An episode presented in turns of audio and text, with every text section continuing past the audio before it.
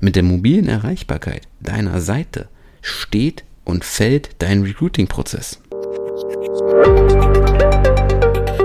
Und damit hallo und herzlich willkommen zu einer weiteren Episode von unserem Employer Branding to Go Podcast. Mein Name ist Michael Kaufreuth und ich heiße dich heute hier herzlich willkommen.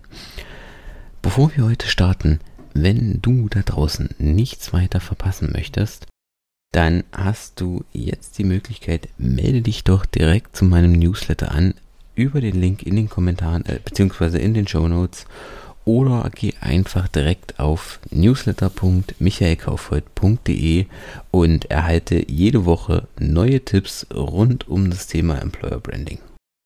Und das bringt mich letztendlich auch gleich schon zum Thema. Kommen wir zu einem Punkt, was eigentlich der Standard für jedes Unternehmen sein sollte, das Mitarbeiter sucht, was ja eigentlich auf alle Unternehmen zutrifft. Heute geht es um das Thema Karriereseiten. Im Jahr 2022 sollten eigentlich 100% der Karriereseiten von Unternehmen mobil optimiert sein. Das heißt, ich müsste sie ohne Probleme vom Handy aus öffnen können. Ich muss alles lesen können. Es muss optisch schön aussehen und vor allem brauche ich Formulare, die ich über mein Handy ausfüllen kann.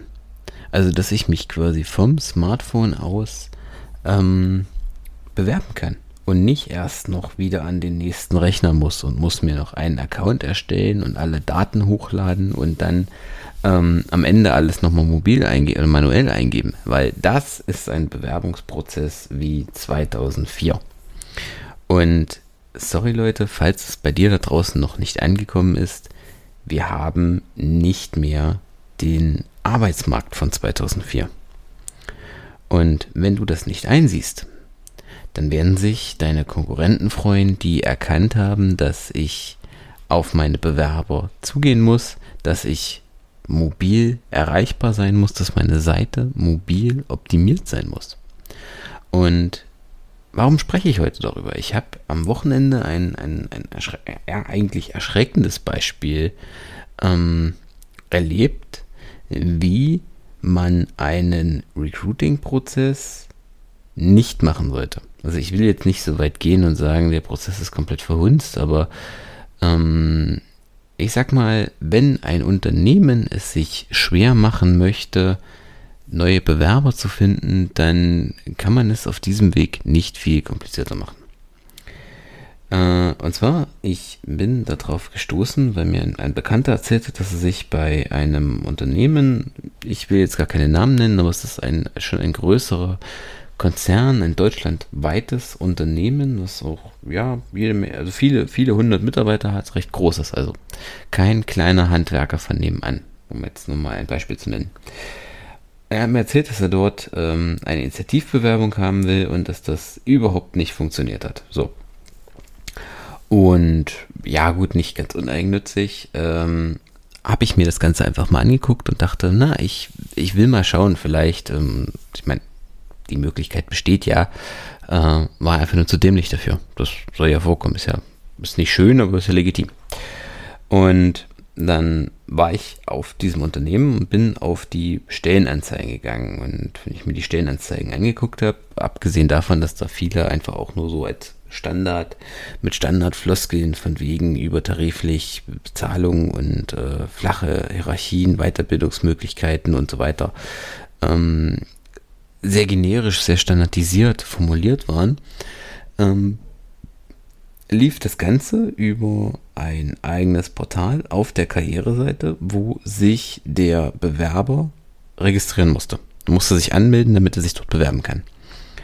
Äh, was letztendlich ja eigentlich schon mal die erste große Hürde ist, weswegen viele ähm, wieder abspringen, um sich halt dort einfach, weil das halt einfach viel zu umständlich ist und vor allen Dingen, gut, ich habe es vom Laptop ausprobiert, äh, ich weiß jetzt gar nicht, wie die Seite mobil aussieht, wie das mit den Formularen mobil ist, will ich jetzt nicht beurteilen, weil, wie gesagt, ich habe es nicht getestet.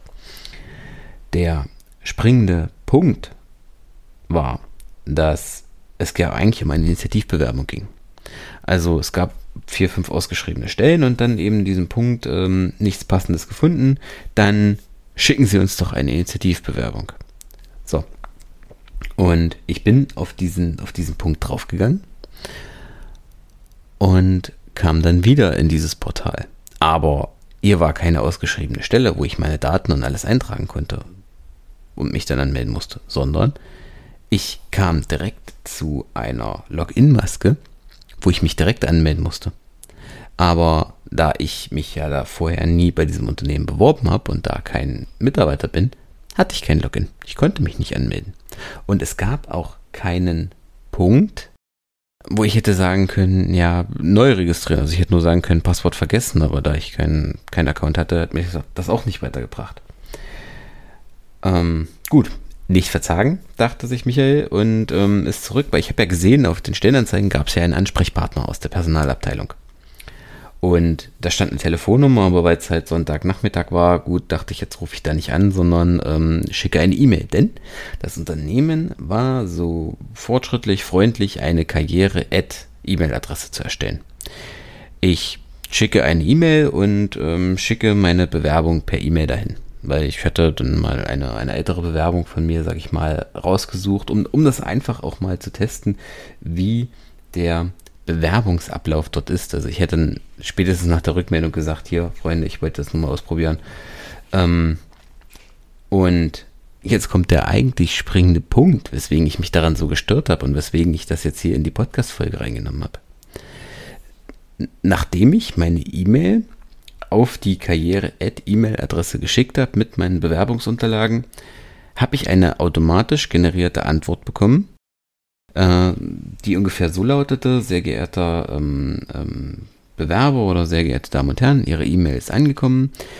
Bitte beachten Sie, dass wir aus datenschutzrechtlichen Gründen keine Bewerbungen per E-Mail annehmen können. Diese werden direkt vernichtet. Bitte für Bewerbungen Initiativbewerbungen etc. nutzen Sie das Formular auf unserer Seite. Ja, also da fällt mir nicht mehr viel zu ein und ähm, ich sag mal so, wenn ihr keine Bewerber haben wollt, dann könnt ihr das auch sagen, dann sparen sich alle Seiten diese Arbeit. Weil das ist so ein Punkt, wie ein Bewerbungsprozess überhaupt nicht funktioniert.